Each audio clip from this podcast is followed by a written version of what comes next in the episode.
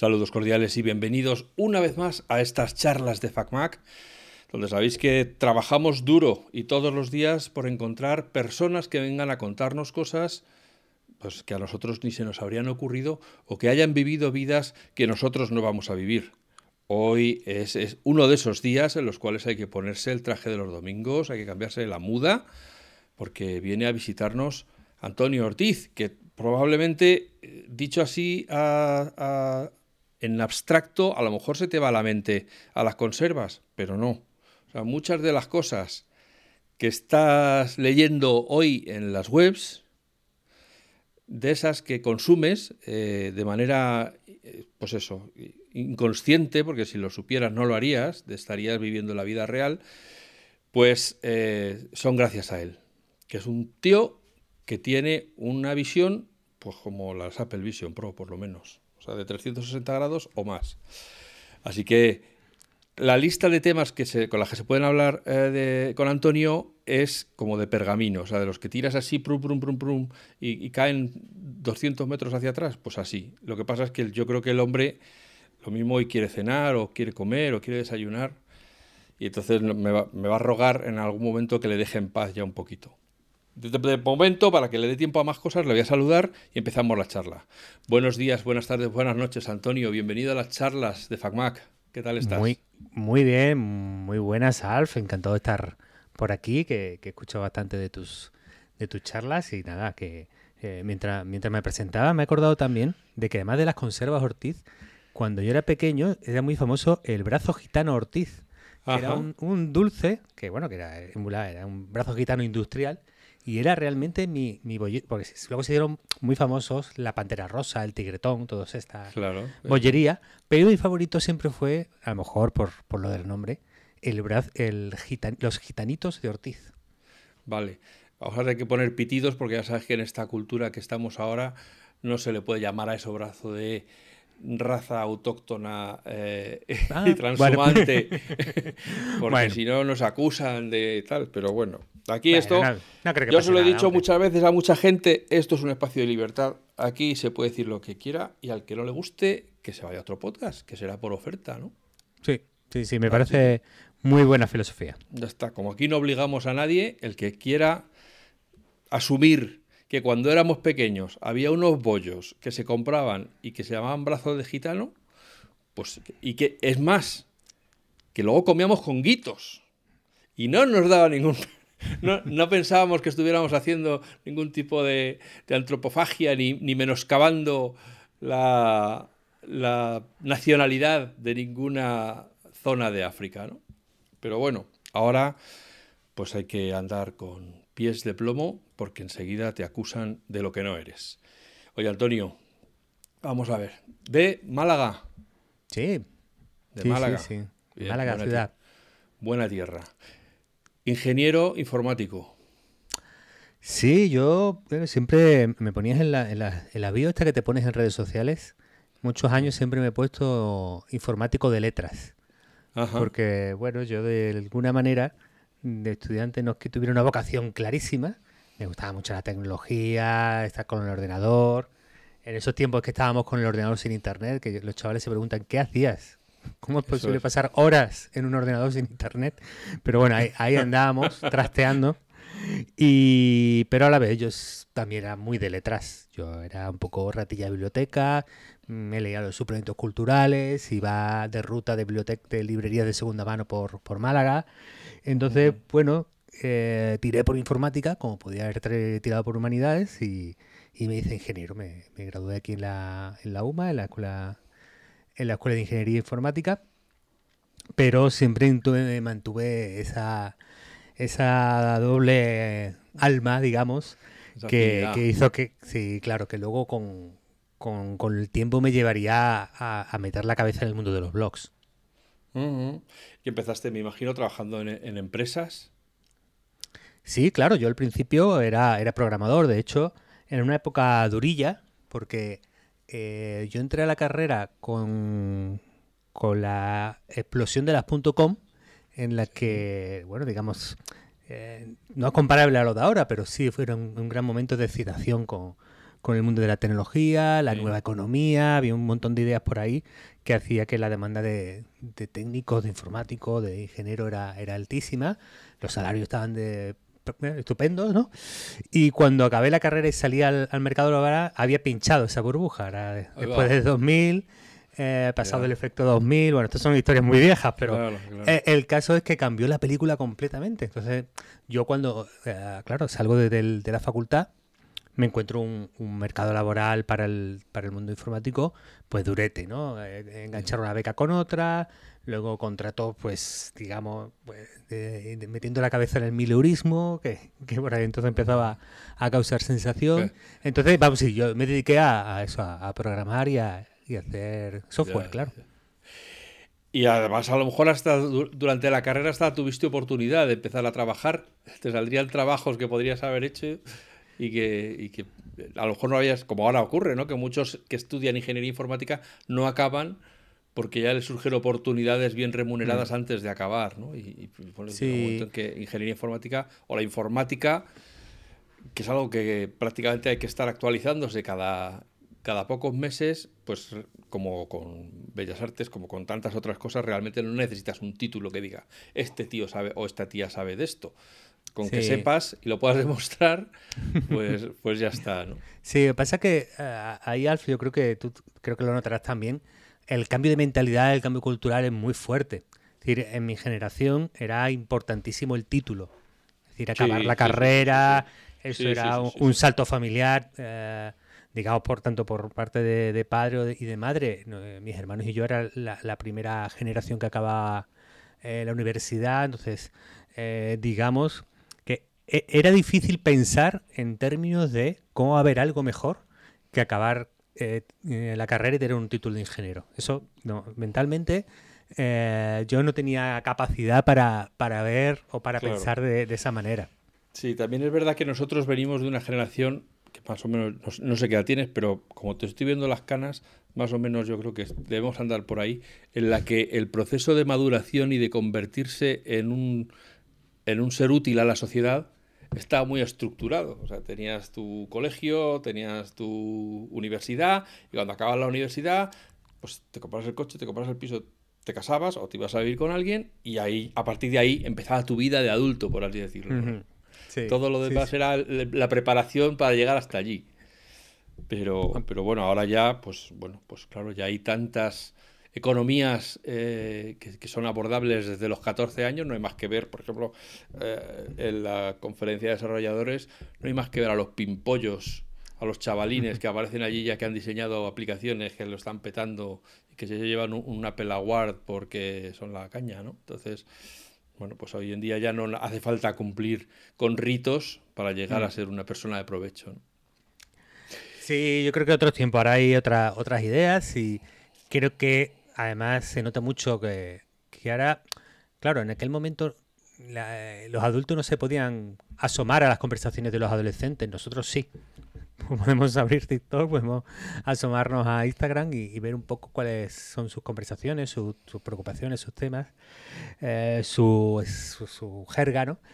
Y para mí una, una diferencia notable es cuánto y cómo hablan de dinero los chavales hoy en día frente, frente a nosotros eh, no, digo ni mejor ni peor, creo que es, una, es un cambio clarísimo en el que desde muy jóvenes están preocupados por, la parte económica y, claramente es un tema de sus conversaciones, mientras nosotros para eso éramos, bueno, eh, aquí me meto yo y a lo mejor meto mucho, a, por lo menos a gran parte de mi generación, eh, yo soy generación X, éramos bastante pardillillos, ¿no? Pero bueno, eso es mm. una, una historia. No, pues así. También es verdad que luego les oyes hablar, yo por lo menos yo que, eso, que ya pino canas, me espeluzno un poco porque tienen una, un conocimiento eh, de la realidad a golpe de TikTok o, o, a golpe de tweet. Y entonces leen el tweet y creen que han entendido la situación. Y según lo que leen, lo decodifican según los, digamos, los prejuicios o, su escala de valores que ya tienen asumida y a partir de ahí reinterpretan la, realidad sin profundizar más, ¿no?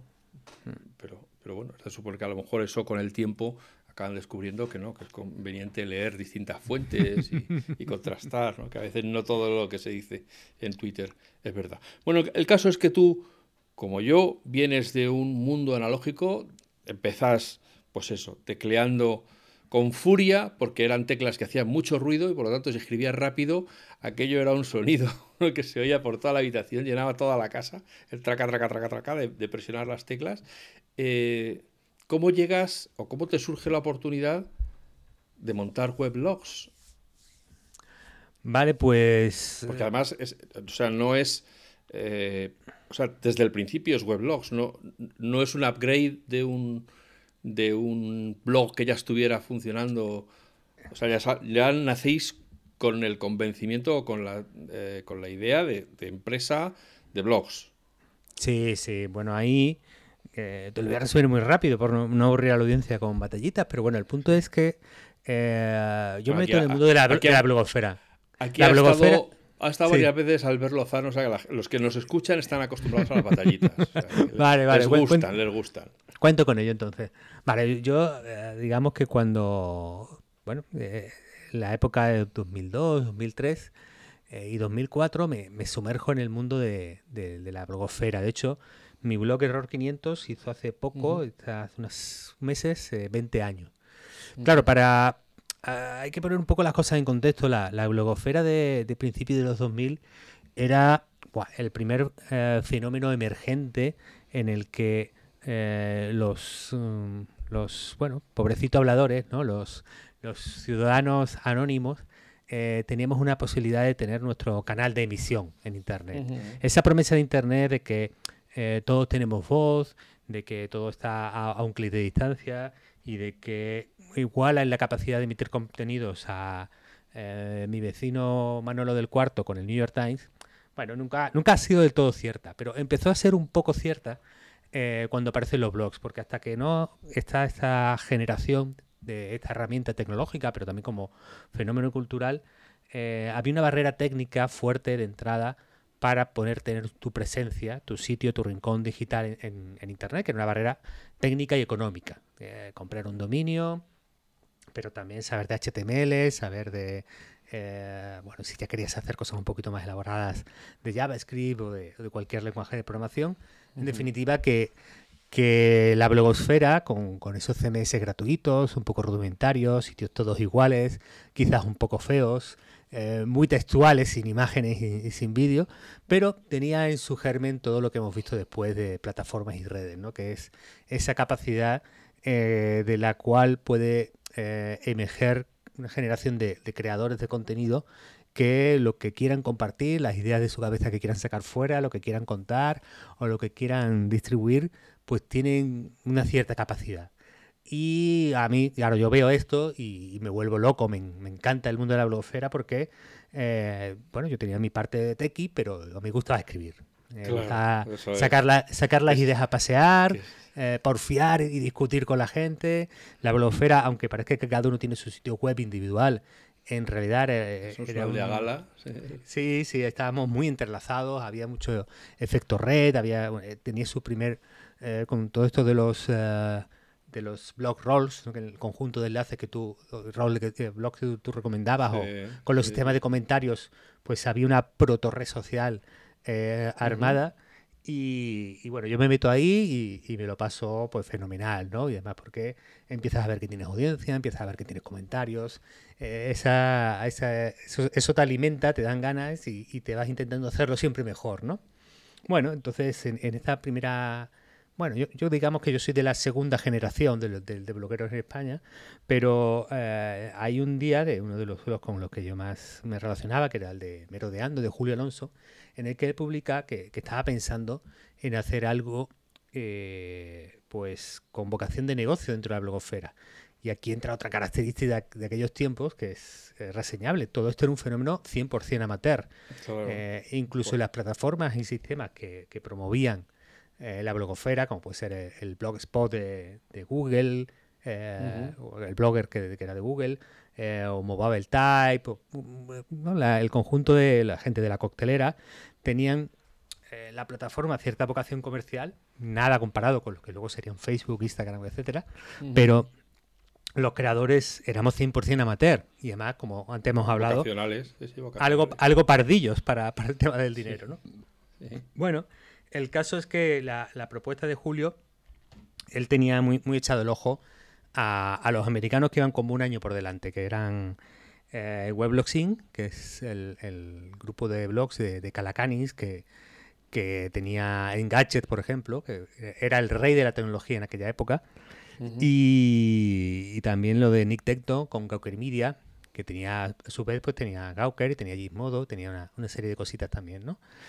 Eh, y bueno, en esto que, bueno, como yo estoy tan, sin pensarlo mucho, eh, y estaba tan, tan emocionado con el mundo de la blogosfera y con hacer más cosas y meterme en proyectos, pues, pero digo, venga, vamos para adelante, Julio, me encanta la idea, yo quiero formar parte, vamos, y, y ahí empieza un poquito el, el germen de Weblogs SL. ¿Y, qué- y cuál fue el primero el que dijisteis? ¿Por dónde vamos a meterle el cuchillo a este pastel? A ver. Bueno, eh, la blogosfera tenía cierto sesgo tequi, eh, cierto sesgo nerd. Esto en, el- en el internet inicial es, es- es bueno subrayarlo, igual que en, lo- en los chats de Terra o, eh, o en el IRC. ¿Qué es lo que había en el IRC y en estos primeros sistemas de chat? Pues inadaptados sociales, gente extrañísima, frikis y nerdazos tequis como yo. Entonces era- éramos, éramos la población mayoritaria de internet, cual Que- queridos oyentes, él ha dicho que hace 20 años montaba esto. FacMac tiene 30 años. No os quiero decir cómo me acaba de poner. O sea que yo creo que voy a cortar aquí ahora mismo esta conversación porque yo ya voy a hacer como en Telecinco. Me voy a levantar y me voy a ir. Bueno, mira, fíjate, ha- hace poco me recomendaba una, una chica que era compañera de trabajo, luego en la, en la época de Weblogs, eh, un, un documental que hay en la HBO que se llama ah, Nos conocimos en VRChat, no sé si lo han, lo han traducido y nos conocimos en la realidad virtual. Y me recordaba un montón, Alf, yo creo que merece la pena verlo, porque me recordaba un poco eh, el ambiente del IRC original. Es decir, ese ambiente, pues eso, eh, que los que buscábamos estar chateando a las 2 de la mañana eh, con el IRCAP instalado eh, en los sistemas de IRC, en los canales, algo teníamos. es decir, el común general de la. Claro, igual que ahora lo común normal es tener Instagram, y a lo mejor el de extraño es el que no participa en ese, Claro. en ese juego de la imagen y de la proyección de la- del éxito de la vida propia, en aquel momento era estaban invertidos los términos, ¿no? Entonces, claro, eh, el punto era por qué sacamos Chataca el primero. Pues, primero, porque mm, los propios que hacíamos esto, eh, tanto Julio como yo, eh, teníamos cierto sesgo tequi, era territorio que dominábamos, claro, yo viniendo de la ingeniería. Eh, dos, porque el público objetivo, el usuario de Internet, estaba bastante decantado, bastante sesgado hacia, hacia la tecnología, por lo tanto también, Claro. eh, también tenía sentido. Ter- Y tercero, porque hay una parte de la filosofía editorial que teníamos muy clara. Eh, Y esa filosofía era que invertíamos también ciertos términos con respecto al medio tradicional. Y el medio tradicional casi siempre se basaba en que primero tú te formas como un buen comunicador, como un buen especialista en las tareas de comunicación, porque haces periodismo, porque haces comunicación audiovisual, porque haces luego un máster un- y una beca dentro de un, de un medio de comunicación, y luego, si acaso, te especializas. Entonces, dominas la comunicación y luego con los años vas aprendiendo del- del tema que te toca cubrir. Y nosotros invertíamos los términos.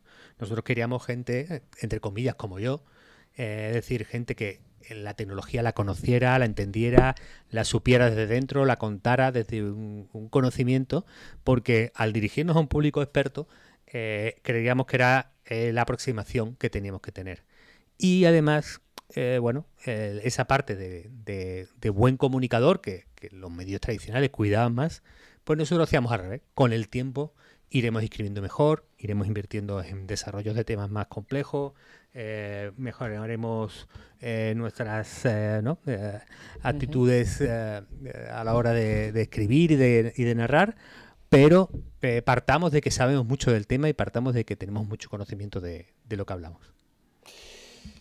Pero aún así veníamos, o, veníais de unos blogs que eran amor al arte y que había que, pues había que convencer a la gente de que anunciarse ahí tenía, tenía fundamento, de que iban a conseguir un retorno de la inversión.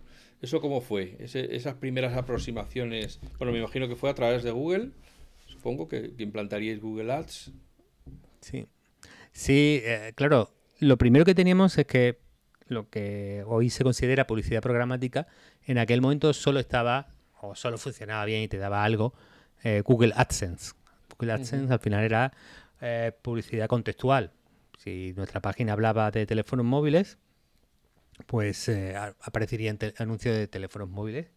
Pero es verdad que, claro, eso, el, el, gran negocio de la publicidad no estaba ahí. El gran negocio de la publicidad estaba en convencer a las agencias de medios y a los anunciantes de que éramos un soporte interesante.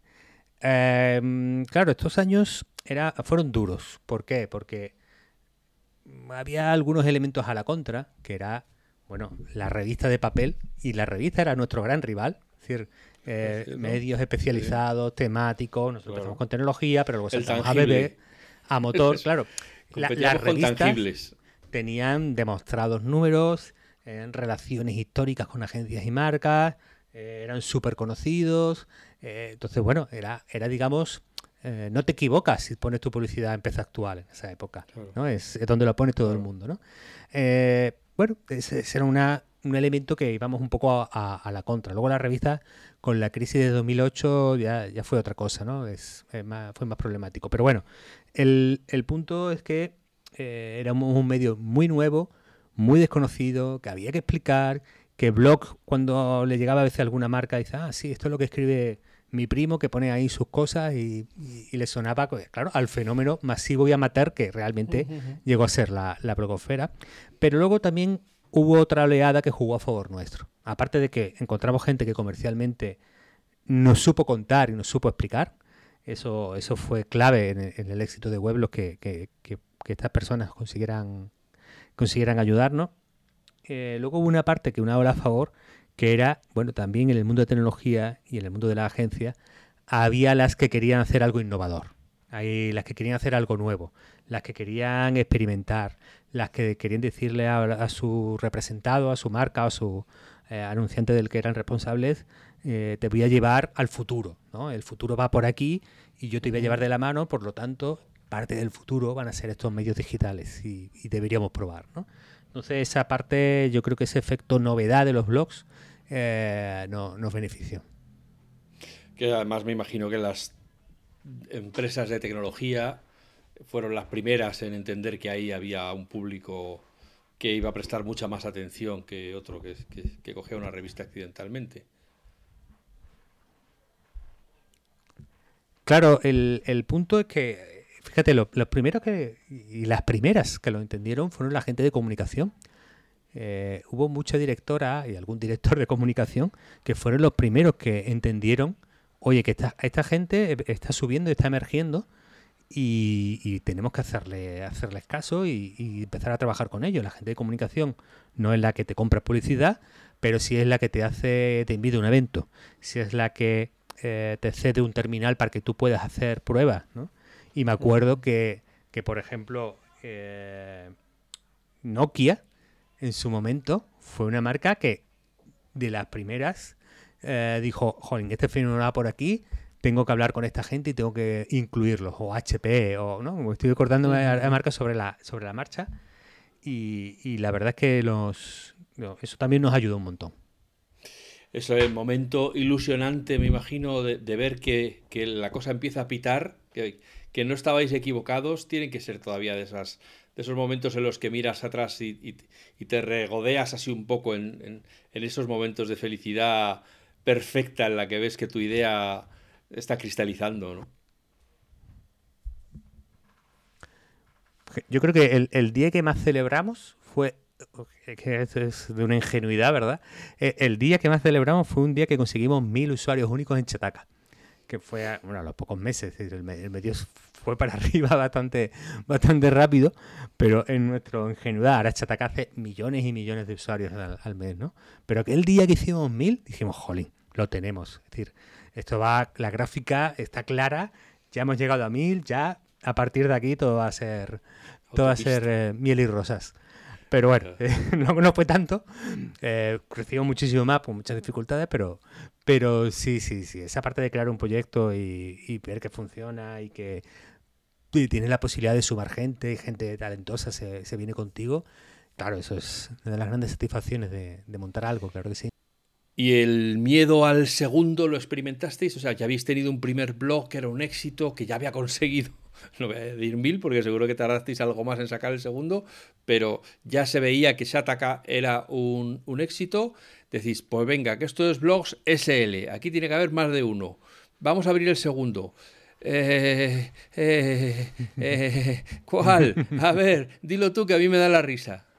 ¿Cómo fue ese momento de vamos a estrenar, vamos a convertirnos en red?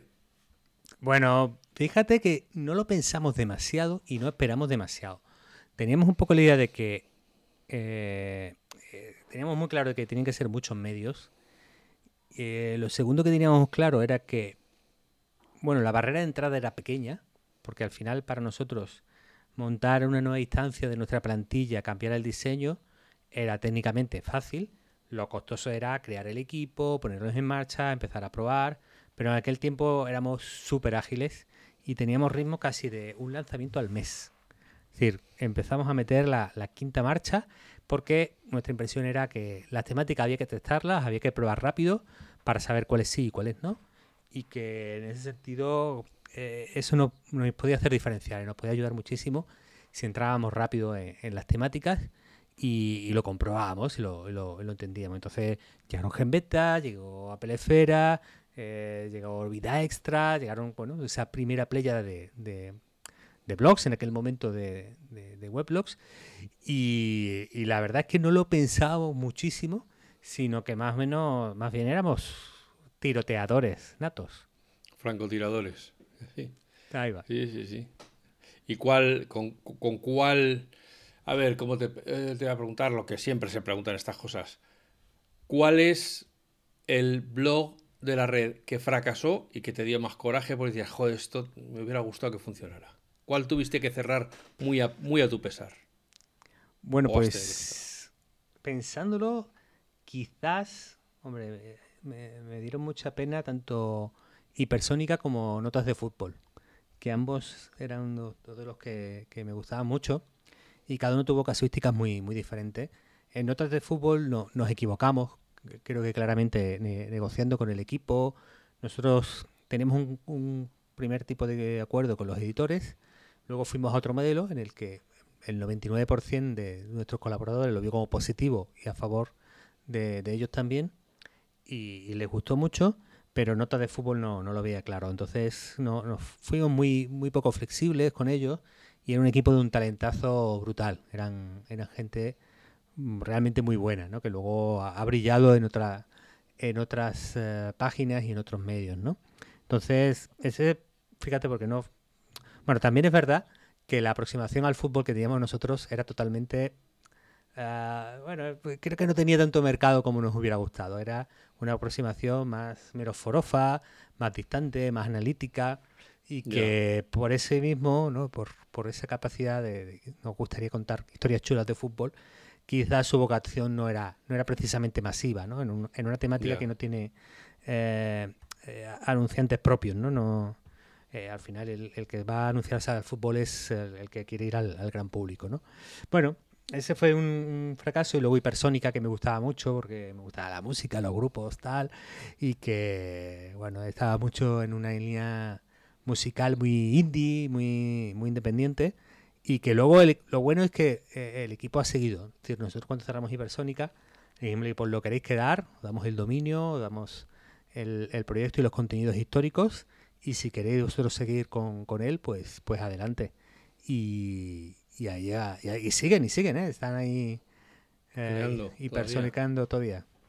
Fíjate, ¿cuál es el blog que te ha sorprendido, que ha triunfado y, y tú te parecía que eso que no, que, que, bueno, que lo hago, pero sé que lo voy a tener que cerrar y resulta que no, que sí que, sí que prendió. Jolín, qué buena pregunta.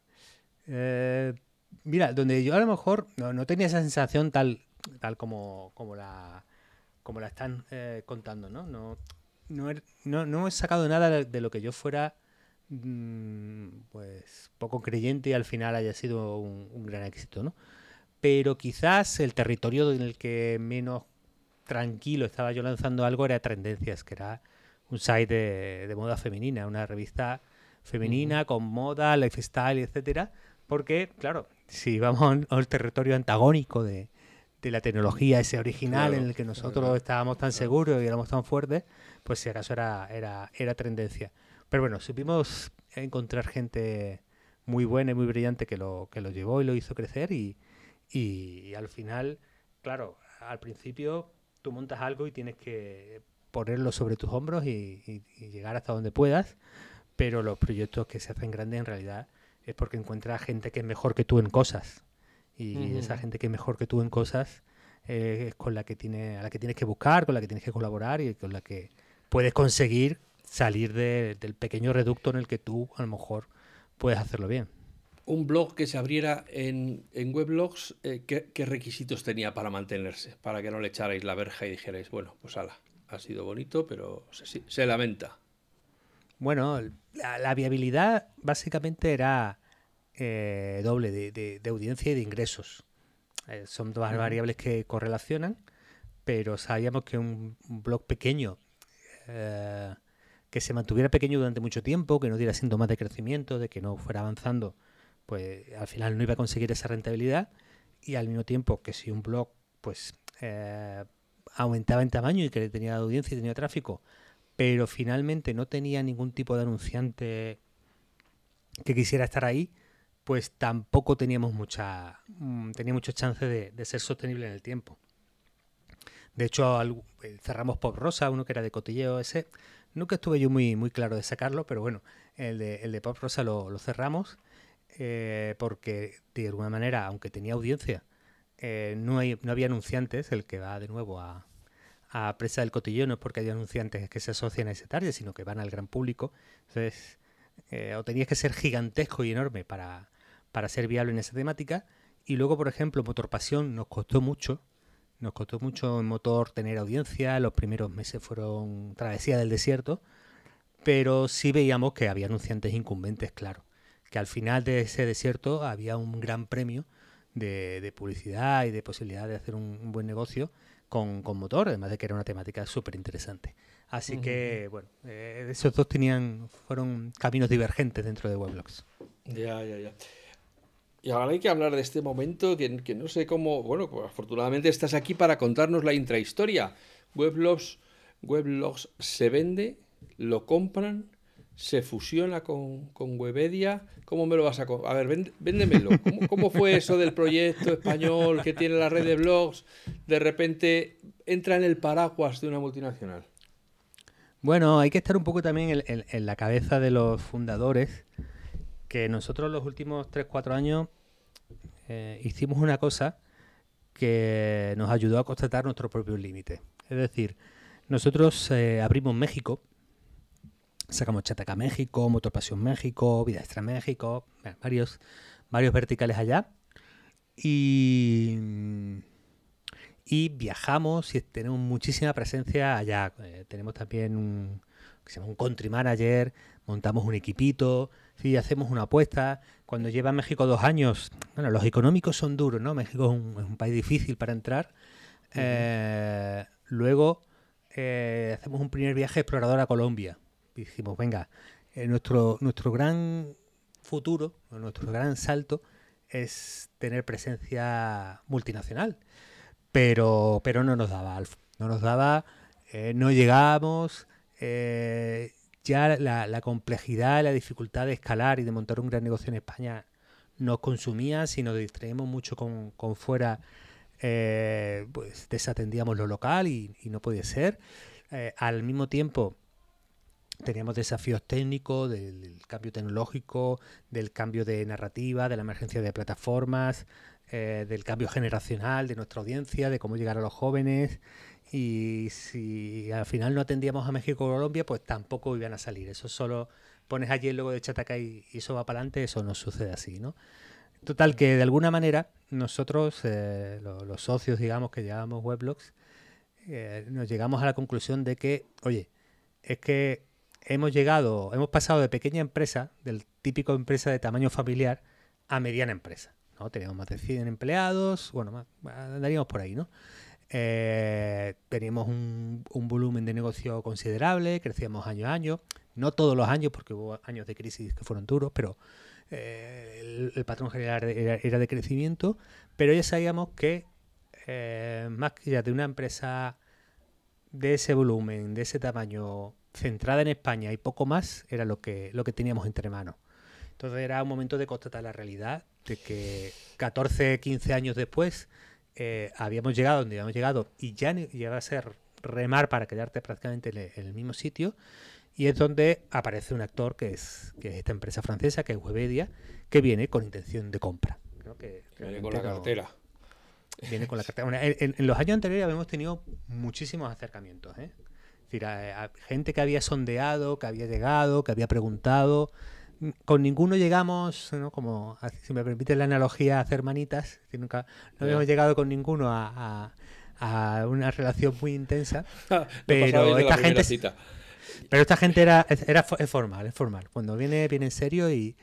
pero, yo te tengo que hacer la, pregunta del del que ha visto crecer weblogs y, y, dice, ¿por qué? O sea, ¿por qué no era suficiente España? O sea, erais la repera en España, teníais un montón de temáticas que podíais haber seguido expandiendo a medida que aparecieran nuevos eh, temas, etcétera. ¿Por qué ese, o sea, es simplemente por the next big thing, porque se suele decir, por, por seguir creciendo, crecer por crecer. ¿no? Es que España se nos queda pequeña, tenemos que cruzar para allá, venga. A, las carabelas. Plus ultra, Alf, plus ultra. Claro, sí, sí, pues por eso. O, o, o que es que, porque al final acaba ocurriendo, bueno, que dices que en vez de comprarlos os, vendisteis vosotros. Pero si no, es que si os quedáis solo en España, nos quedamos pequeñitos y nos van a acabar comprando. O sea, ¿por, por qué esa pulsión hmm. por, por, abrir otras filiales en, en, en, Latinoamérica o en Hispanoamérica? Vale. Fíjate, yo creo que tiene que ver un poco la, con las personalidades que éramos, ¿no? Tanto Julio como yo, luego la, que llevaba la agencia con, con Olga, clase en la parte técnica, eh, la primera línea que teníamos también. Eh, creo que teníamos una cultura y una personalidad de, de ir un poco al ataque, ¿no? De, de, hacíamos un ejercicio todos los años que era eh, cómo van a ser los líderes de medios digitales de nuestras temáticas dentro de cinco años. ¿Cómo nos lo imaginamos? ¿Cómo creemos que serán? ¿Y qué tenemos que hacer nosotros para parecernos a esos que creemos que van a ser? ¿Y qué cosas tenemos que hacer ahora para estar en ese camino? Es decir, siempre teníamos esa esa pulsión un poco, no sé si llamarla emprendedora, yo nunca me considerado demasiado emprendedor, pero bueno, teníamos esa, esa pulsión de que Joder, pues eh, nosotros estábamos... emprendedor, macho, bueno. un ingeniero informático que monta weblogs, que lo vende a una multinacional, que, y ahora seguiremos, o sea que esta historia no se acaba aquí. Sea, no me, no me sí, me, refiero un poco en, el arquetipo que se ha montado de, de, emprendedor. Pero bueno, sí, tienes toda la razón, Alf.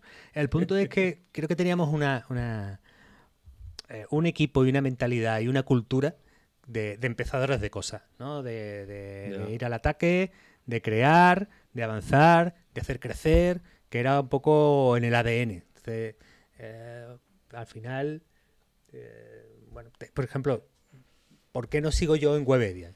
Tenía las puertas abiertas para, para quedarme, pero estaba muy claro que una vez que nos compran y que Webedia toma posesión y liderazgo de, nuestro site, que aunque el talento de Weblo lo querían mucho, a mí incluido, eh, el puesto ya no es tan eh, empezador de cosas. Ya no es tanto diseñar esa estrategia de cómo vamos a hacer el futuro, qué cosas vamos a abrir, ¿no? Toda esa parte bajaba y la parte de ejecución y de conseguir resultados con lo que tenemos ahora, el de vamos a quedarnos como estamos, vamos a exprimirlo bien y vamos a ejercer este liderazgo y a sentarlo y hacerlo mayor, pues esa parte era la que cobraba protagonismo. Y por personalidad y por lo, a lo que me gusta a mí, a lo que yo me dedico y cómo soy, pues claro, eh, no, no era mi puesto, era el puesto de otra persona. Entonces, eh, fíjate, tampoco es que nosotros estuviéramos ahí infelices de la vida, ojalá venga a comprarnos a alguien y vamos a ponerlo a la venta y vamos a... Hay gente que busca eh, pues eso, eh, consultoras que se dedican a moverte en el mercado para intentar colocarte a compradores. nosotros no, hicimos eso, desde luego, pero lo que sí es que cuando llegó esta, esta empresa, que era Webedia, nos pilló en un momento que dijimos, bueno, tenemos que verlo y tenemos que, eh, tenemos que pensarlo. Y bueno, llegaron con, tres cosas que, nos convencieron. Una es que con, una claridad de números y de valoración que creíamos que era un precio justo. Eh, otra era con un discurso y una filosofía de editorial y de empresa que creíamos que tenía buen, buen encaje con nosotros. Y tercero, también tenían con, con medios líderes, venían con 3D juegos o venían con Sensacine, que eran justo temáticas en las que nosotros nunca habíamos conseguido el número uno. Eh, nosotros tenemos número uno en tecnología, en bebés, eh, en motor, eh, alguna vez lo hemos tenido, pero no, consistentemente. en moda estábamos muy cerca. Teníamos varios números uno en España y Latinoamérica en, nuestros verticales, ¿no? Pero en esos no, entonces era muy claro que la, que, la complementariedad y el encaje apuntaban a ser buenos, ¿no? Porque al final eh, lo de, el número 2 o el número 3 mm, lo llevas mal. O, el 1 ah. o a la puta calle. Eso no, sé qué, empresa era, creo que era Lenovo. Tenía, tenía esa, esa, filosofía que ellos se metían en un mercado y si, podía, si no podían estar entre los tres primeros de ese mercado y veían que eso no lo iban a conseguir, pues se salían y para afuera. No, bueno, es que es verdad que hay una prima económica muy fuerte para el líder. Si tú eres el líder en una temática, eh, tienes la influencia, tienes la audiencia, tienes la marca poderosa en esa temática, eh, la capacidad atractora de atraer talento para trabajar contigo, para atraer marcas que quieren invertir o hacer, eh, bueno, colaborar también o hacer comunicación. La parte de negocio que ya tienes por la audiencia, pero también una prima de, del que se gasta una publicidad, quiero invertirla en el número uno, quiero estar en el mejor medio de esta temática. ¿no? Entonces esa prima por el número uno, eh, digamos, merece la pena, ¿no? Es un, mero resquicio de ultra competitivo, que también puede ser que lo haya, pero que es verdad que eh, estar en las posiciones de liderazgo en, los verticales era, era y es muy relevante. Eh, ahora que nadie nos oye, ¿te has arrepentido alguna vez de decir, joder, si, es que, si es que me tenía que haber quedado yo con, lo bien que estábamos ahí y seguir peleando en la plaza de toros. Había construido la plaza, había conseguido los toros, tenía los toreros, marcaba yo las normas y ahora de repente, eh, ¿qué voy a hacer yo con tanto tiempo libre? bueno, mira, ahí eh, hay una parte, pues sé que, que estar ahí dentro es un es un camino duro a veces, pero otras veces no, ¿no? Entonces, se, publicó la, el ranking de GFK de medios en España. Y Chataca está el número 4. No está el número 4 de tecnología. No está el número 4 de especializados. En especializados y en tecnología está el número 1. Está el número 4 de medios de comunicación en España. Está por encima del Marca, está por encima del ABC, está por encima del El Diario. Es decir, Chataca ahora mismo es una bomba de audiencia, de éxito editorial y, joder, yo me siento tan orgulloso del equipo, de la, de la gente que se ha quedado ahí, que lo está eh, levantando, que todos, casi todos han estado conmigo también, ¿no? Y, y joder, ese día me hubiera gustado estar con ellos celebrándolo, claro que sí. Entonces esos días digo, ay, qué pelusillo, me gustaría estar ahí, que, hoy sería día de celebración.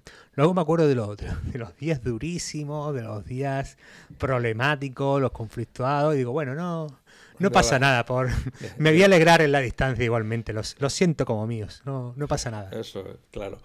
Eh, antes has mencionado lo de la motor pasión, los bebés, etcétera, porque una de las cosas en las que sigues, si yo no estoy equivocado, es en una empresa que se llama Ceptual Media. Sí. Que a la sazón hace revistas en papel. Tócate el pie. el fundador de Weblogs está en una empresa que hace revistas en papel. No, no, no, no, no. No hace revistas de papel, no, no, te explico, ah, Alf. Mira, eh, Webedia compra Weblogs, pero no compra todos los medios de Weblogs.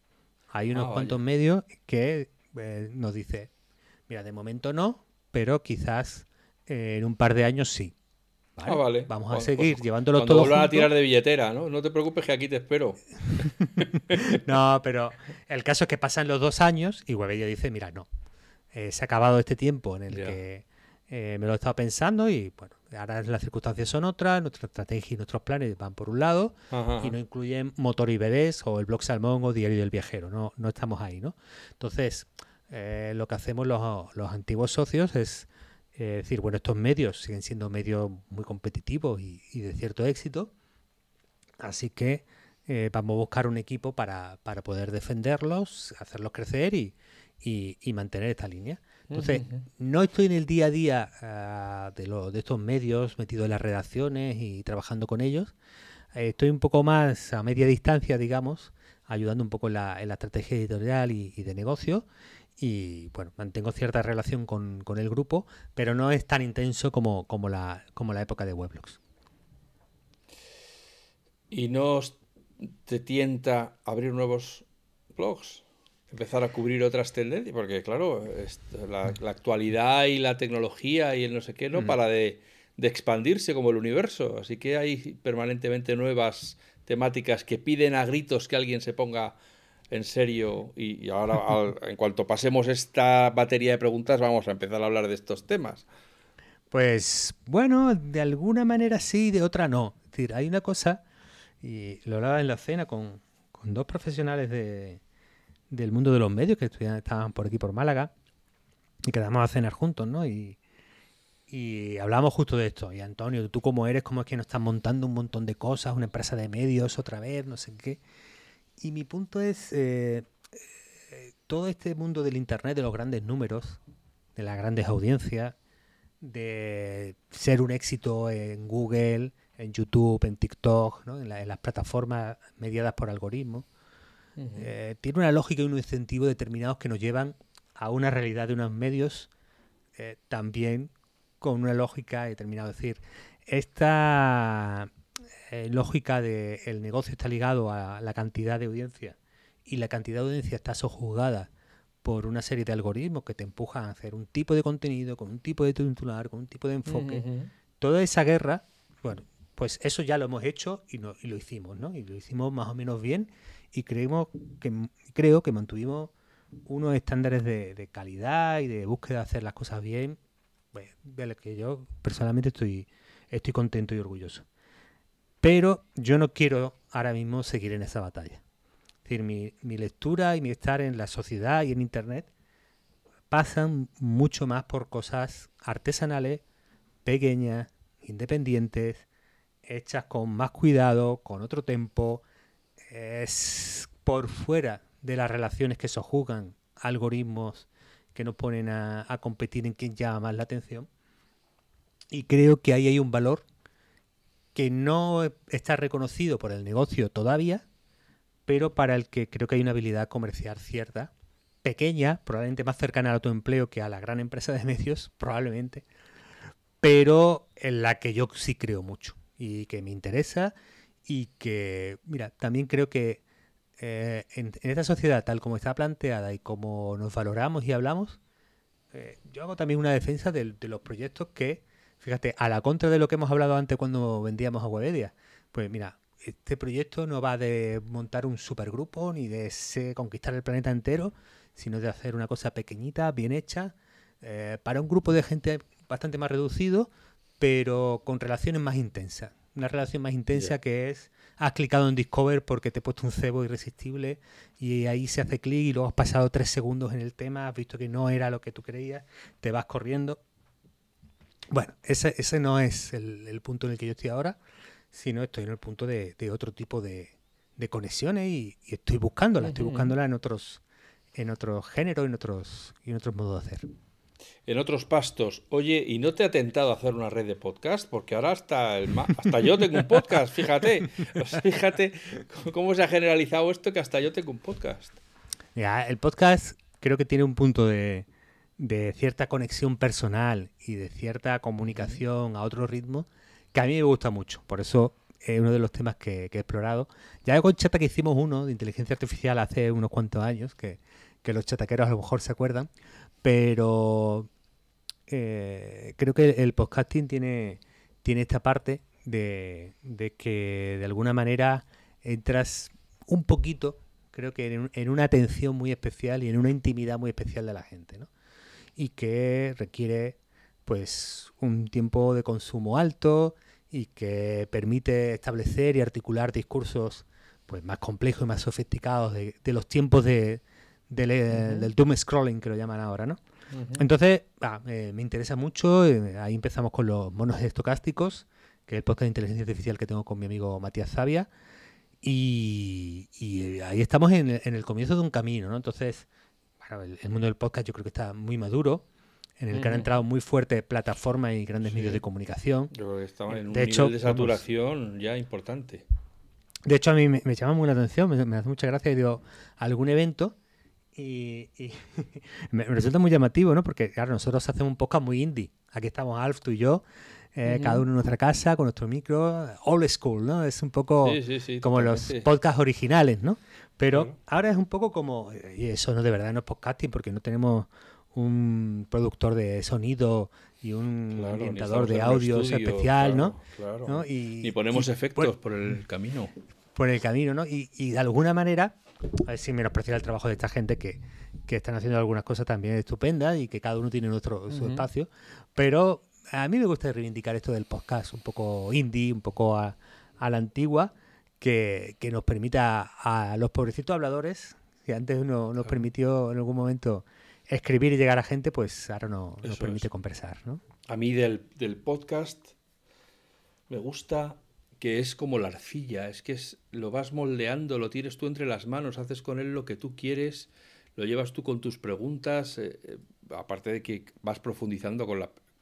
Cuando hemos empezado a hablar teníamos una relación, ahora tenemos ya otra relación, porque llevamos un rato hablando, hemos, nos hemos contado cosas que a lo mejor, si, si te lo hubiera preguntado nada más empezar a hablar, me habrías dado una evasiva o me habrías eh, dicho, ah, no, pues todo fenomenal, tal. Entonces, me gusta esa maleabilidad, esa sensación de que estoy haciendo algo con mis manos que no existía antes y que cuando lo mm. acabe va a ser único e irrepetible, ¿no? Entonces, eh, pues yo por, eso creo que el podcast es tan, tan adictivo y tan, y tan reconfortante, ¿no? Y tan gratificante.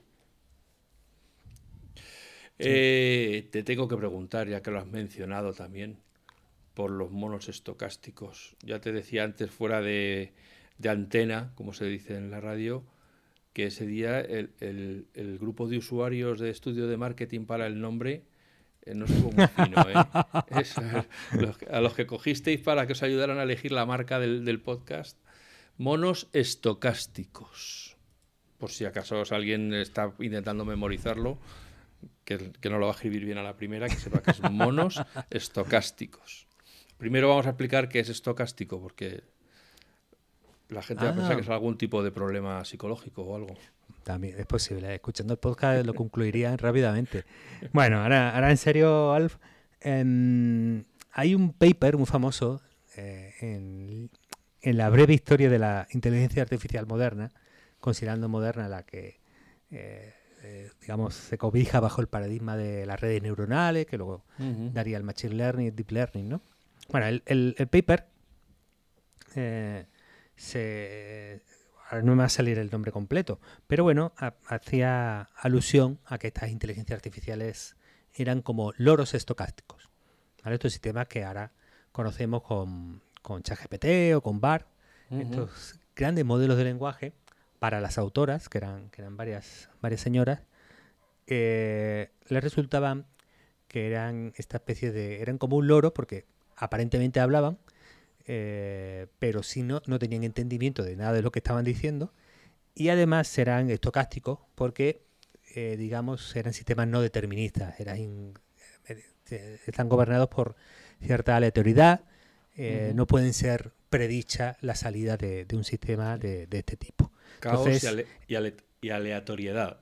sí, sí, entonces e, este paper tan curioso de los loros estocásticos eh, eh, quisimos darle un poco la vuelta, ¿no? Que era, eh, yo leo mucho a un filósofo que se llama Richard Dennett, no, perdón, Daniel Dennett, lo, leo mucho y le he cambiado el nombre, perdona.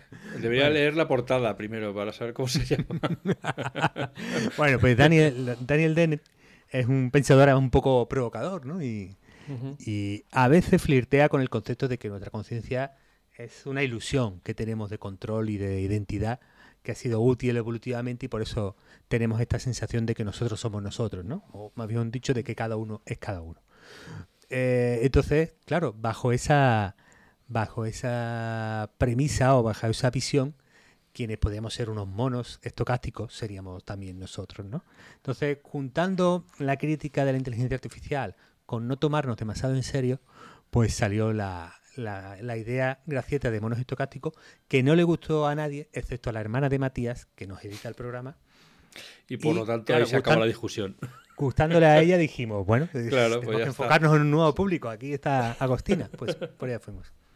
Pues oye, eh, vamos a ver, la inteligencia artificial. ¿Esto qué es? ¿El apocalipsis zombie? ¿O es que nos ha venido Dios a ver? porque yo estoy ya un poco confuso. O sea, en, los, las charlas de FACMA que nos hemos ocupado ya en, mm. varias ocasiones de, esto de la inteligencia artificial, intentando, bueno, desmontar un poco el tremendismo. vamos a decir la, la contraola. Vino la ola de wow, como flipa, y luego parece que los propios inventores y todo el que estaba un poco al loro empezó a decir, oh, pero cuidadín, que esto hay que matarlo antes de que crezca, que si no nos va a comer people. E, entonces, eh, cuéntame de tu pedazo de mono estocástico, ¿qué, qué ayúdame a opinar, confórmame la opinión. A ver, ¿qué hay, que decir de la, ¿qué hay que decirle a la gente, a estos pobres incultos que nos escuchan, que solo leen, lo, como hemos dicho antes, eh, los, los TikTok y, y, los titulares de Twitter y con eso tiran para adelante? ¿Qué les decimos de la inteligencia artificial? ¿Tienen que estar acojonados? tienen que estar, bueno, nadando y guardando la ropa, o tenemos que ir a muerte con esto. Hmm.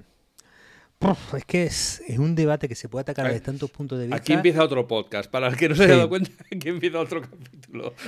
Bueno, aquí se, puede hablar de tanto Yo, mi, impresión, Alfa, es que eh, ahora mismo a cualquiera de la tecnología la, la acompaña una ola diez veces más grande de, lo que se llama el hype, la, exageración de las expectativas, que además es un hype que antes era amateur y ahora es un hype profesional.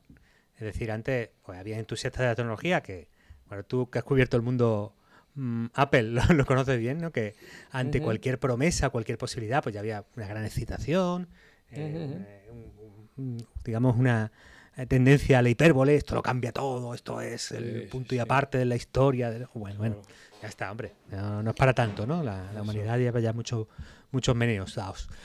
Eh, y ahora esa ola de hype es, es profesional. Es decir, hay negocio en ser un adalid de esto lo cambia todo, te voy a dar la guía, como no, como no hagas este curso te vas a quedar atrás. Es decir, hay como una economía eh, gracias a las plataformas y a, toda la presencia online que permiten, eh, alrededor del hype y por lo tanto no es que esté ya instaurado, sino que está enormemente sobredimensionado. Mi impresión con la IA es que en todos los temas que estamos hablando hemos sobreestimado y sobreestimamos lo que va a pasar en un año y quizás subestimamos lo que va a pasar en 10, que es lo que generalmente pasa con todo cambio tecnológico eh, que realmente tenga cierta envergadura y tenga cierta importancia. Ni este año nos van a despedir a todos, eso no, no, no, es, no es así, eh, eh, y es una posición, pues yo creo que pues, muy, muy lejana de la, de la realidad. ni en 10 años podemos esperar que un cambio tecnológico del calado que creo que puede conseguir la inteligencia artificial no nos vaya a impactar fuerte como individuos y como, como sociedad, ¿no? Entonces, eh, ahora mismo yo creo que hay una tarea muy difícil y creo que por ahí tenemos un hueco los, monos, que es la de separar el, grano de la paja, analizar y discutir bien un poco todo lo que se está creando y proponiendo. Y en medio de toda esta situación, pues creo que hay sobrereacciones, ¿no? Sobrereacciones eh, gubernamentales, estatales, eh, queriendo regular muy rápido y, y, creo que quizás demasiado restrictivamente, que es un tema de discusión. Eh, en la alerta y prudencia y miedos de parte de la academia y de parte del mundo profesional. Es decir, que no son cuatro indocumentados, como tú bien has dicho. Mucha de la gente que ha participado en grandes de los proyectos de la IA ha puesto, ha puesto la alarma. Pero fíjate que yo creo que es una alarma y un debate que sucede en una sociedad en la que, eh, digamos, eh, ha habido un cambio de chip quizás imperceptible, pero que creo que tiene un calado, tiene una profundidad bastante honda. Este, este cambio de chip es el cambio que va del desarrollismo, de que el progreso tecnológico eh, mejora la sociedad, que la innovación es necesaria para el bienestar humano, la prosperidad, la mejora de las condiciones de, las sociedades, a un conjunto de ideas que, por un lado, eh, creo que sobre todo con la presencia del cambio climático, nos crean mucha incertidumbre, cuando no un miedo, cuando no una, eh, una, creencia en la seguridad de que el futuro va a ser peor. Bueno, es que, eh, perdona que te haga un inciso, pero es que si ha habido un campo de entrenamiento para los representantes del apocalipsis, es el cambio climático. O sea, llevan avisando del fin de la Tierra y la vida como la conocemos desde hace 10 años, 15 años. Sí, sí, sí, claro. Entonces, de alguna manera, en la sociedad está, esa pulsión, ah, aunque individualmente nos pregunten a cada uno y mm, a lo mejor no articulamos un discurso con muchísima claridad, pero creo que hay un, hay un recelo respecto al futuro y hay una cada vez una consideración mayor de que eh, las externalidades del, desarrollo tecnológico digital empiezan a parecerse a las externalidades de la fábrica que, emite CO2. Es decir, igual que hace 50 años una, una, imagen de una fábrica con una chimenea era prosperidad, empleo, qué bien, pongamos más de esto. Y, ahora una fábrica con humo es, esto es, no estamos cargando el planeta, esto, ¿cómo, ¿cómo lo cerramos, no? Eh, en el cambio tecnológico del tecno-optimismo del principio de los 2000, de, nuestro, de nuestras primeras eh, etapas en, la blogosfera, eh, hemos pasado mediante Cambridge Analytica, externalidad de las plataformas sociales, la gente empieza a sentirse alienada con, su experiencia online. En fin, hay un, hay un montón de cosas que han, pasado en estos, en estos años, también de cierta desilusión, de, de, lo, de lo no cumplido de la promesa de, de, la, de la tecnotopía, del tecnotopismo. Bueno, eh, en general creo que hay una coctelera ahí de, pensamientos, sensaciones, corrientes de opinión. Eh, también por, por, debajo empieza a calar el, discurso del decrecentismo, que ante el cambio tecnológico, ante la innovación tecnológica, ya, nos, ya no pensamos igual que antes. Ya no estamos en esa posición de que, oye, estamos segurísimos de que lo que la sociedad tiene que hacer es eh, sacar cosas nuevas, inventar y asumir cierto riesgo porque todas las tecnologías y todos los cambios tienen externalidades negativas en parte. Entonces, queremos ahora mismo, o por lo menos a veces escuchando a, gente que pues, política o que participa de la tiene un papel importante en la opinión pública que quieren, oye, podemos sacar esto, pero con la total y absoluta seguridad de que nunca pasará nada malo. Tú, bueno, eso es, eso es imposible. Incluso la carta de que quería parar los, los desarrollos de modelos de grande de lenguaje más grandes que, GPT-4, decía algo así, lo decían científicos y tecnólogos de primer nivel, pero eso no ha sucedido nunca en la historia. Nunca ha habido una tecnología que no tenga cierta externalidad negativa o que gran parte de la sociedad considere negativa, eso no, no existe. no, Imagínate que le hubieran dicho eso al que inventó el cuchillo. Claro, es que, o al que inventó la imprenta. Es decir, la imprenta se pone como el paradigma de, oye, nos civilizamos prácticamente después de la imprenta. Antes éramos un poco salvajados, ¿no? Pero menos mal que llegó la imprenta, le quitó el dominio a la iglesia. Bueno, pero eh, la imprenta también es la madre de la guerra de, religión en, Europa. ¿No tuvo externalidades negativas la imprenta? Pues sí, pues miraron decenas de millones de personas, hambre, eh, guerras que luego se, tendrían su eco en otras guerras a lo largo de los siglos. Es decir, oye, que, la imprenta es cojonuda, pero no esperes que, no digo que la inteligencia artificial no vaya a hacer eh, pelearnos con Alemania otra vez, no digo eso, pero sí digo que eh, a cualquier tecnología, por muy bien que la veamos ahora históricamente, le vamos a encontrar externalidades negativas y, no, y podemos trabajar en paliarlas, pero no podemos, o por lo menos poder podemos quizás, ¿no? Pero yo creo que no debemos eh, parar la innovación y el desarrollo tecnológico hasta estar seguro de que no la va a ver, porque entonces la paramos y lo paramos para siempre. O sea que de momento tranquilidad en las filas, ¿no? Vamos a seguir andando y ya veremos por dónde tira la cosa, qué, tiempo habrá, ¿no? Que, de momento la inteligencia artificial no va a apretar los botones de las bombas atómicas. no, no, no. No, no, eso... Eh, bueno, es que es... Eh, a veces... Eh, a veces en algunos de, de los riesgos que se, que se enuncian, son creo que un poco, eh, no sé cómo decirlo, hay mucho pensador como muy ultra racionalista, ¿no?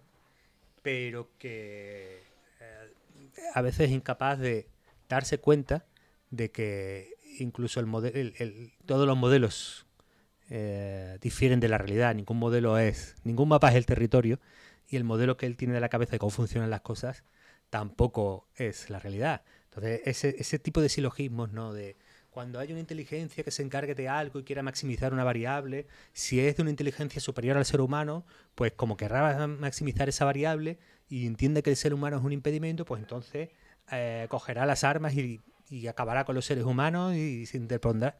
¿no? Es un tipo de silogismo que va dando un salto, otro salto, otro salto, de, en unas concepciones muy muy irrealistas que son simplemente una perdón al final, lo diga, una paja mental del tamaño de un pero además el botón de las bombas atómicas tendría que estar conectado a internet que no es el caso.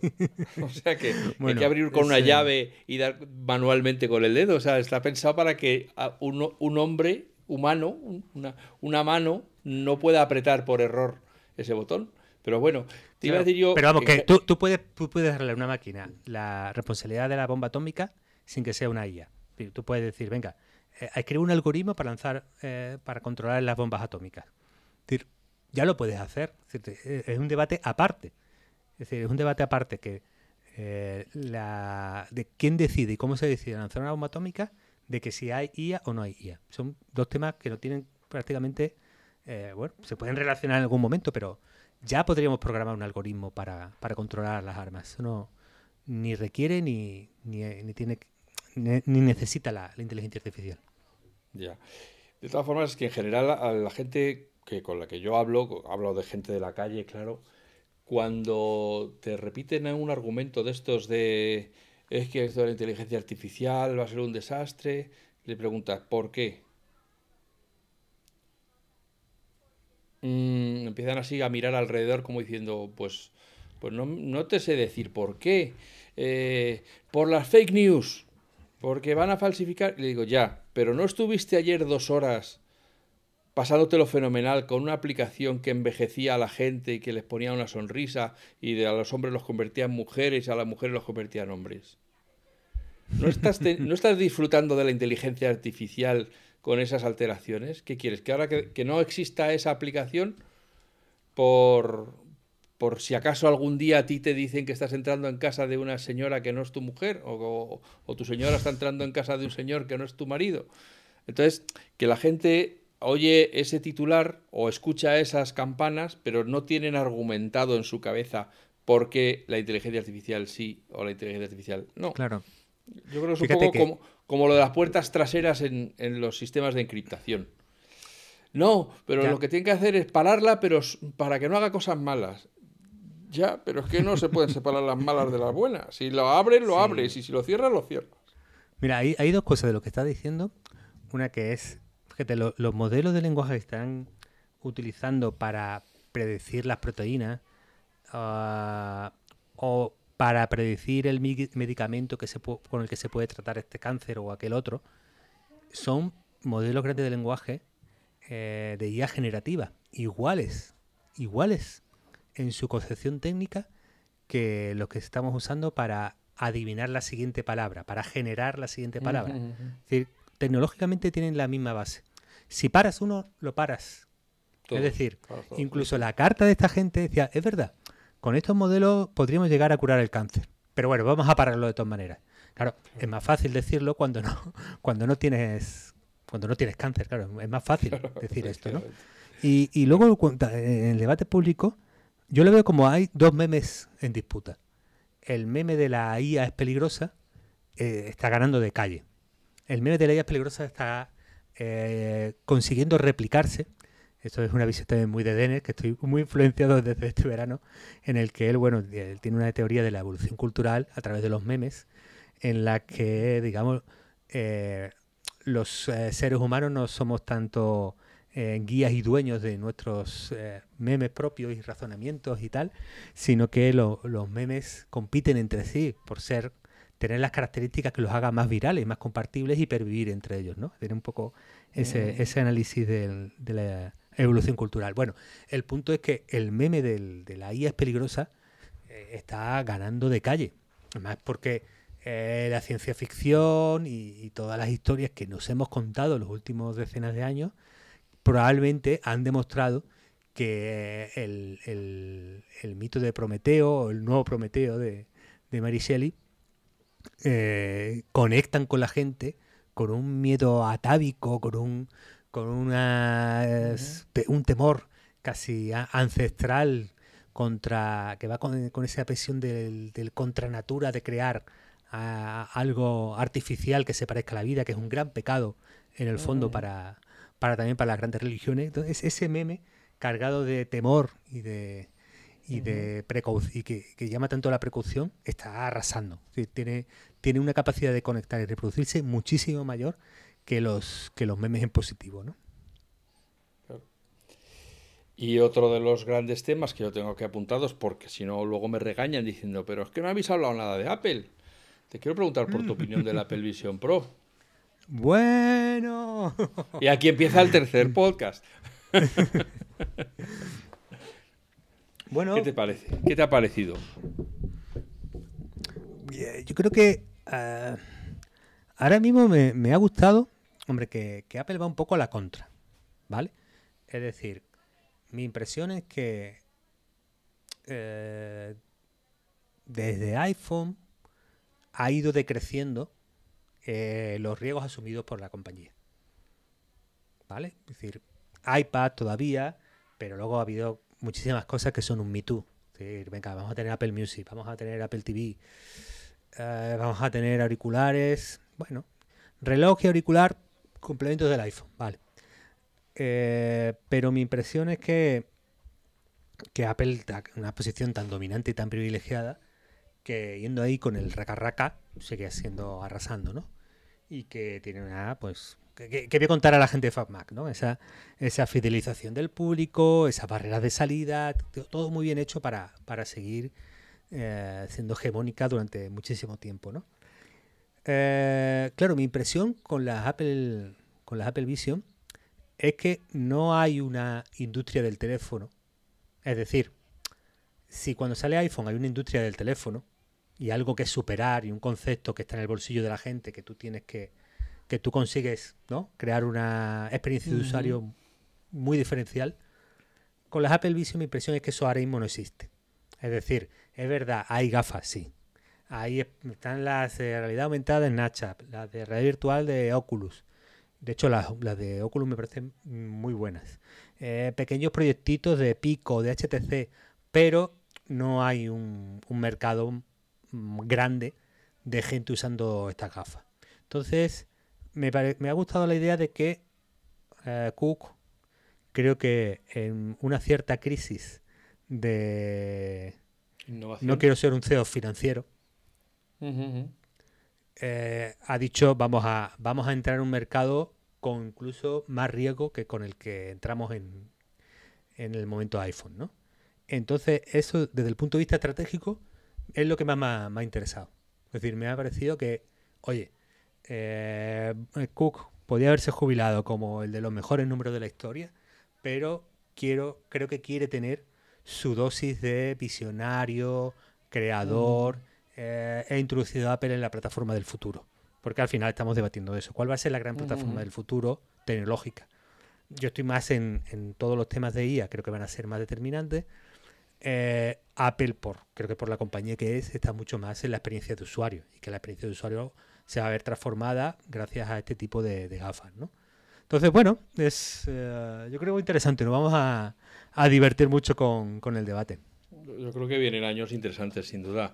Hombre, yo creo que la visión de Apple, la IA, que es algo en lo que Apple ha ido trabajando progresivamente, pero efectivamente aplicada a productos, no en plan alegremente para, por, pues eso, por diversión, como puede ser ChatGPT, etcétera. Em, piensa que la, inteligencia artificial es algo que va a poder incorporar al producto, mientras que los que tienen el producto no, no van a poder. o sea, los que tienen la inteligencia artificial no van a poder crear el producto. O sea que Apple siempre va a poder desarrollar todo lo que hagan en inteligencia artificial, lo va a poder incorporar a, su, a sus sistemas operativos, a su software, a, a sus dispositivos Mientras que los que tienen la inteligencia artificial pues no van a poder crear unas Apple Vision Pro o, unas...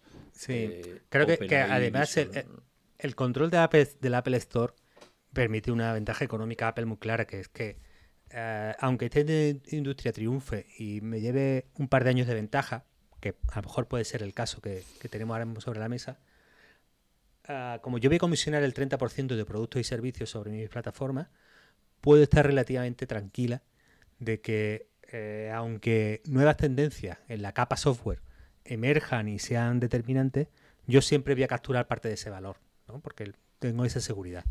Entonces, mientras eso sea así, yo creo que Apple, digamos, tiene siempre un escenario de, eh, de tranquilidad con, las innovaciones y productos que, que, insisto, están en la capa de aplicación y por lo tanto no, no le, no le no, no, no, nunca van a ser, por mientras se mantenga este status quo, una, una super urgencia. ¿no?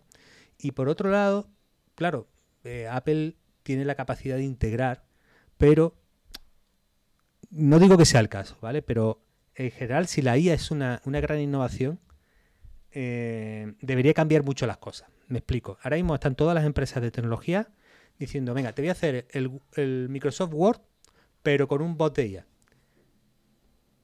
si la IA realmente tiene el potencial tecnológico que queremos que tiene, eh, el que gane esta carrera será cómo reimagino el procesador de textos en los tiempos de la inteligencia artificial.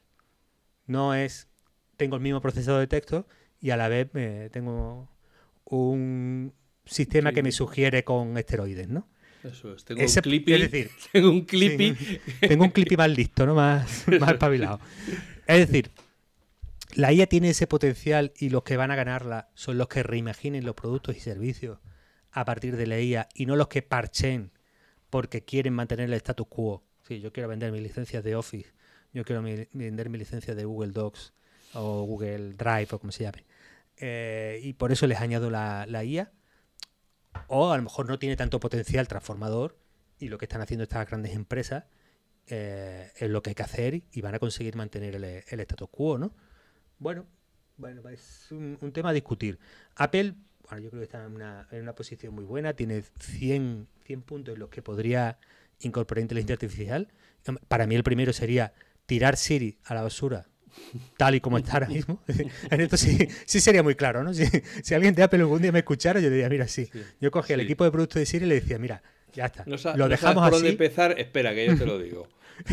lo dejamos así. Pero es que es tal el salto de charlar con ChatGPT a lo que hace Siri, que, bueno, Siri, Alexa, eh, Google, eh, OK Google, todos, todos están como 50 años luz por detrás, ¿no? Pasa que, claro, Apple tiene un problema con la IA, tiene un problema, a ver si me explico. Eh, estos modelos son computacionalmente costosos. Apple a la vez tiene una política de privacidad bastante fuerte. Entonces te dice, Siri no sale del móvil. ¿No? Porque cuidamos tu privacidad. Entonces, si tú quieres medir un modelo que compita o que tenga el nivel de ChatGPT y lo quieres eh, que no salga del móvil, tienes un reto técnico importante. Las versiones chiquititas de Llama, Llama es el modelo de libre de, de, Meta, un modelo que está muy, muy bien, que es las versiones grandes, entre comillas, poco comprimidas, compiten cerca de GPT 3.5 pero según van comprimiendo estos modelos para hacerlos menos exigentes computacionalmente, pues pierden bastantes facultades. Entonces, si tú ves a los modelos chiquititos, ya el nivel está bastante lejos. Entonces, eh, también hay un problema técnico de la latencia. Yo quiero que Siri me responda al instante. Si hago una llamada a una API, tiene que hacer una ejecución costosa computacionalmente y devolvérmela, ya no puedo charlar de voz muy guay con, Siri. Ya hay una latencia importante. Entonces, eh, a lo mejor Apple está haciendo una cosa que hace bien, que es decir, para cuando la tecnología esté madura, para integrarla bien en el móvil y dar la experiencia de usuario del nivel que yo quiero, todavía falta. Por lo tanto, no voy a tener prisa con sacar algo ahora y voy a estar paciente para que el Siri 2025, que es el modelo, es eh, computacionalmente, está a mi nivel de mi A18, lo puedo ejecutar bien ahí. Tiene esa otra ventaja de Apple, que tiene eh, computacionalmente eh, pues los, micros para móvil, el, chipset eh, más potente, ¿no? Entonces, puede decir, la experiencia en el móvil, de verdad, estos modelos le quedan dos años, tres años y solo entraré cuando la, pueda dar, ¿no? Aparte de todo, yo creo, desde la poca idea que me puedan haber aportado estos años de seguir a Apple, que Apple no va a hacer ningún movimiento grueso tipo eh, ChatGPT o, o BARD o cualquiera de estos mientras no se despeje el panorama legislativo. Hasta que no quede claro qué se puede alimentar, qué no se puede alimentar, y cuando lo haga seguro que habrá firmado acuerdos de retribución compensatoria con el New York Times, con el Washington Post, con el Wall Street Journal, con la Wikipedia, con tal, para asegurarse de que nadie va a decir que Apple se ha choriceado los, los datos de no sé quién para alimentar sus inteligencias.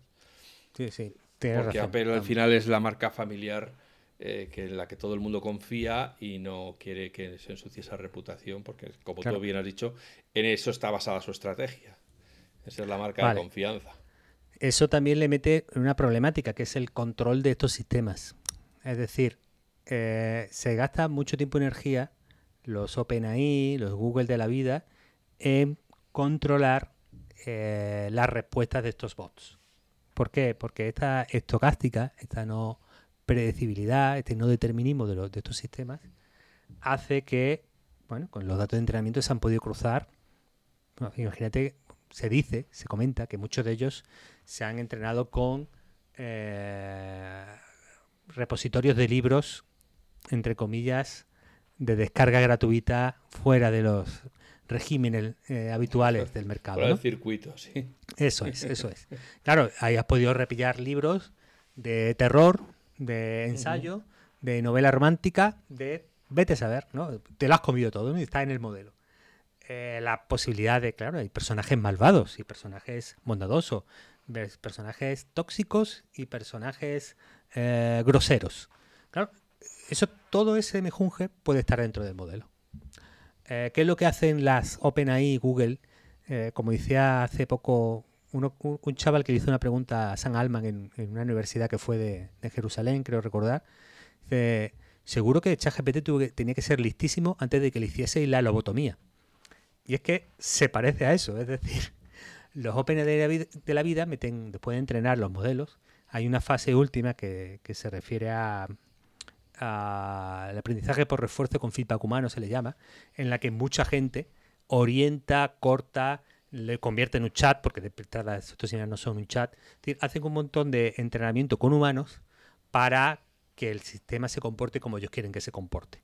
Y aún así, eh, aunque OpenAI además con GPT-4 y con ChatGPT lo ha hecho bastante bien y ya bastante está domesticado, siempre queda un resquicio de que te pueda salir y decir cualquier barbaridad, cualquier incongruencia, cualquier alucinación. No tienes esa seguridad. Es un problema para que las empresas cuenten con estos sistemas en producción y es un problema hipotético para Apple que entiendo que quiere tener esa garantía que tú dices de soy una marca pues familiar, que te doy seguridad, que no te va a decir una barbaridad mi bot y que Siri está súper controlado porque no tiene ese paradigma tecnológico, pero algo basado en grandes modelos de lenguaje, de Deep Learning, Transform, etcétera, toda esta generación, eh, sí que es problemático. Oye, yo te voy a hacer una pregunta del absoluto ignorante eh, que no lo entiende porque no estoy dotado para ello. Entre lo, cuando se repartieron los dones, este no se me dio. Vamos a ver, si todo lo que hace la inteligencia artificial esta eh, generativa es adivinar la siguiente palabra o, encontrar el dato que, le has preguntado o que hace falta en el discurso, por qué se inventa datos o por qué eh, se inventa palabras. quiero decir que al final también escribe palabras que no existen. O sea, es que eso es lo que yo no entiendo de... O sea, ¿por qué si, si la fecha que tiene que poner en 1941 de repente dice que en 1733? Vale. Claro, el... Es que es, difícil este tema. Y ¿eh? este es el cuarto podcast. no, no es un tema eh, fácil. Claro, para, para nosotros es obvio. Eh, es decir, cuando tenemos que decir que vamos a hacer, aunque sea incorrecto, ¿no? O no sea adecuado, pongamos, vamos a decir que eh, América se descubrió en 1492, ¿vale?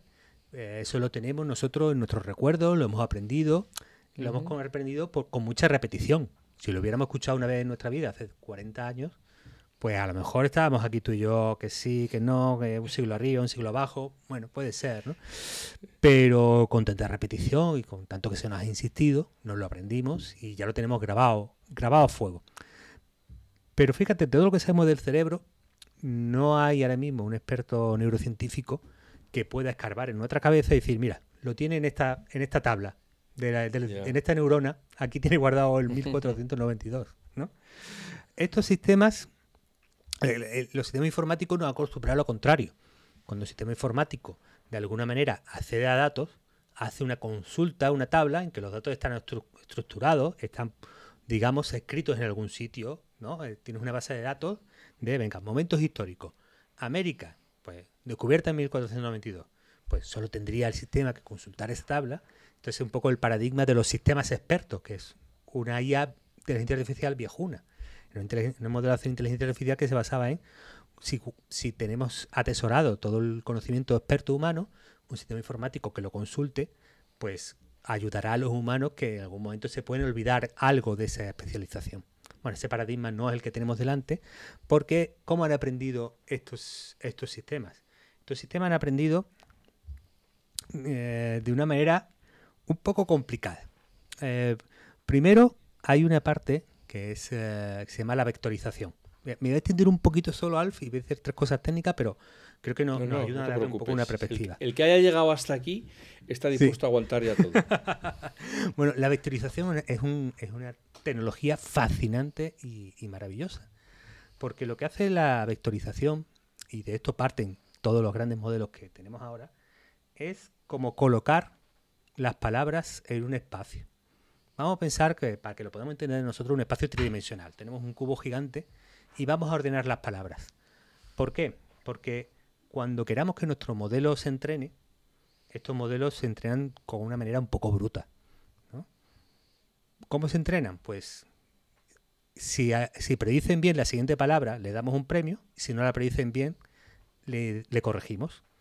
Pongamos un ejemplo, estamos entrenando nuestro modelo y le decimos, en un lugar de la y esperamos que el modelo diga la siguiente palabra. Dice, calabaza.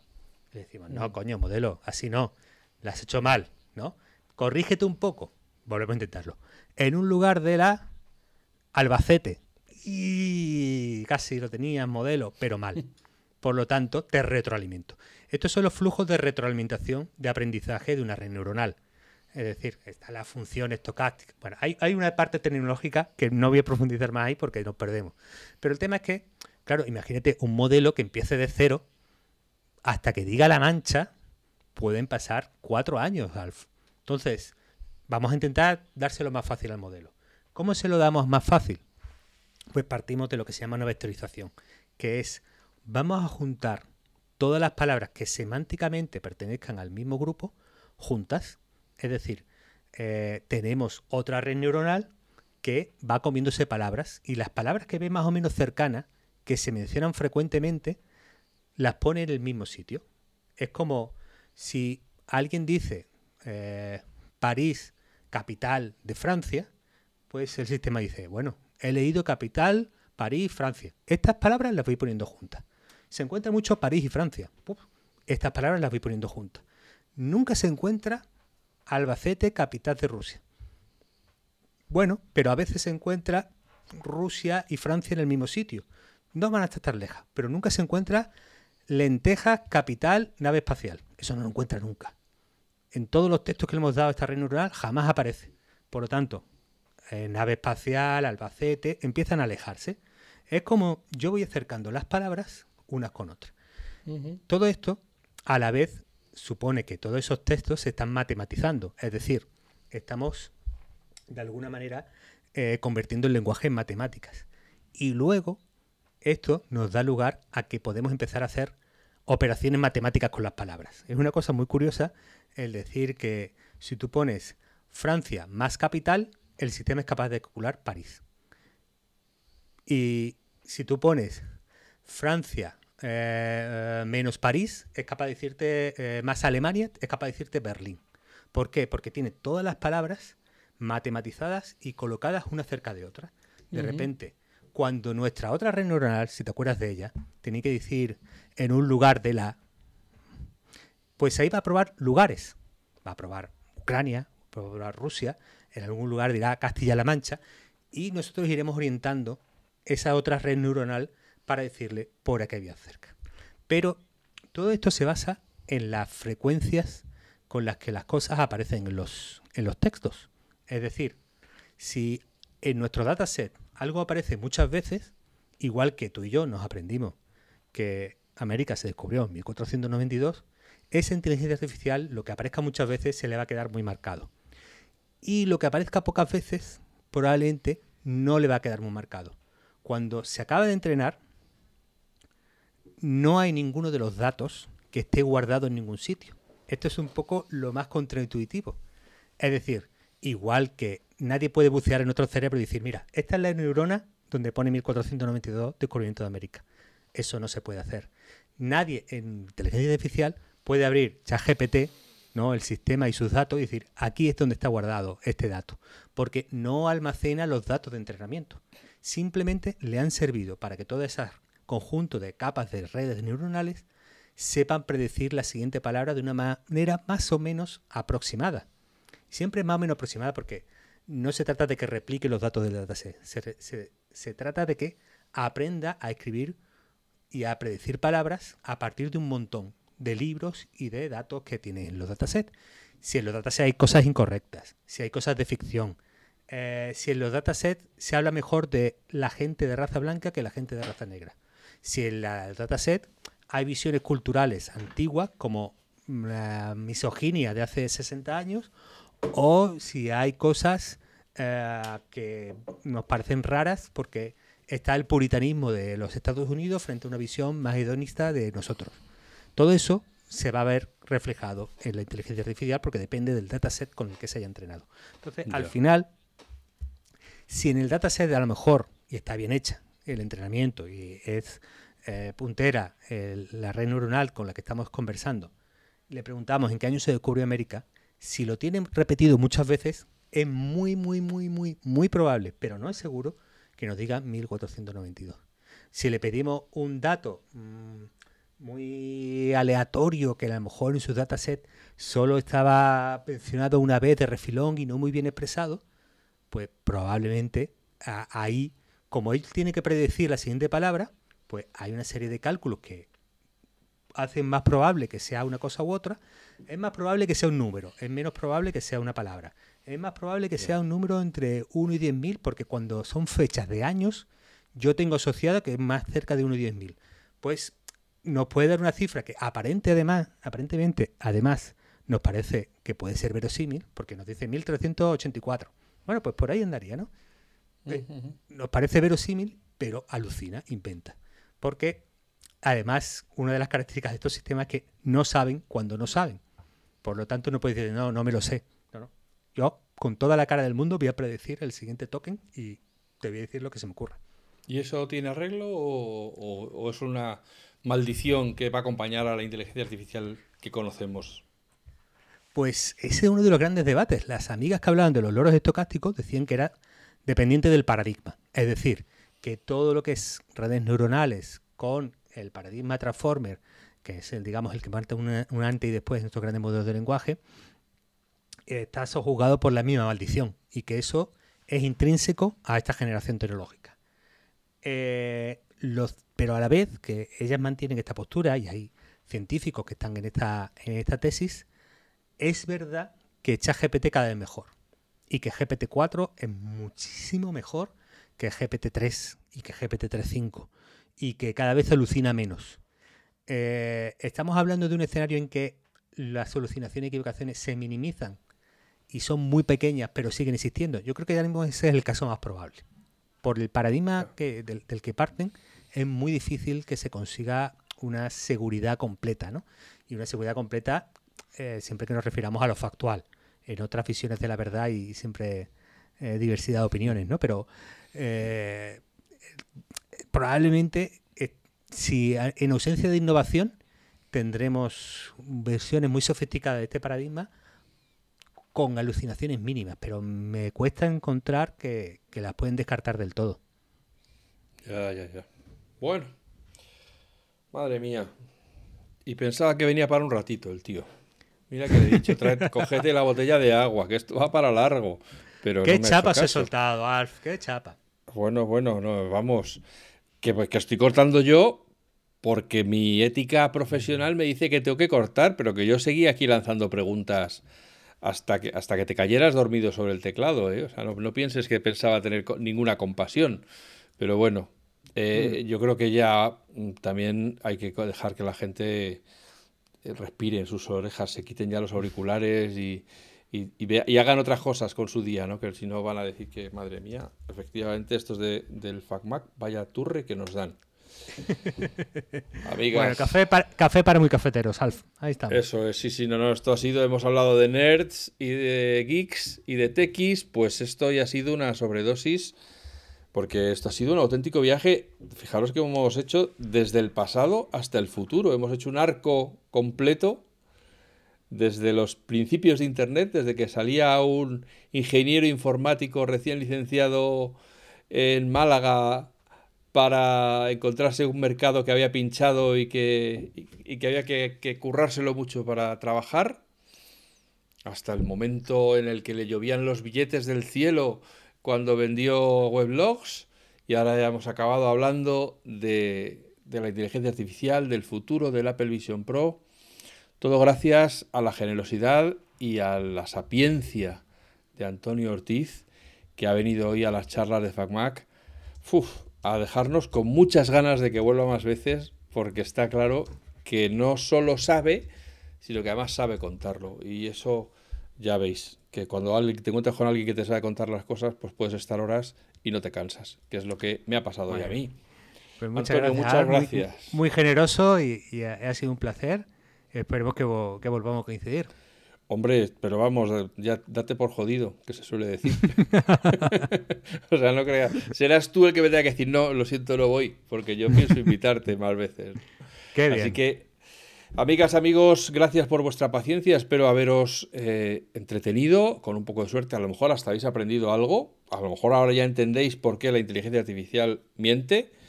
Y no es culpa suya, pobrecita, hace lo que puede. Muchas gracias otra vez de corazón, Antonio. Como siempre, que seáis felices, que seáis buenas personas y que nos escuchemos de nuevo muy pronto. Gracias. Chao, chao, chao.